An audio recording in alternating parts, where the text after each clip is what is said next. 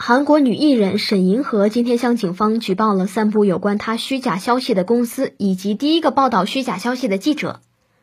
韩国 BY4M Studio 公司昨天宣布，沈银河将出演该公司制作的新剧，还表示已支付沈银河十五亿韩元片酬。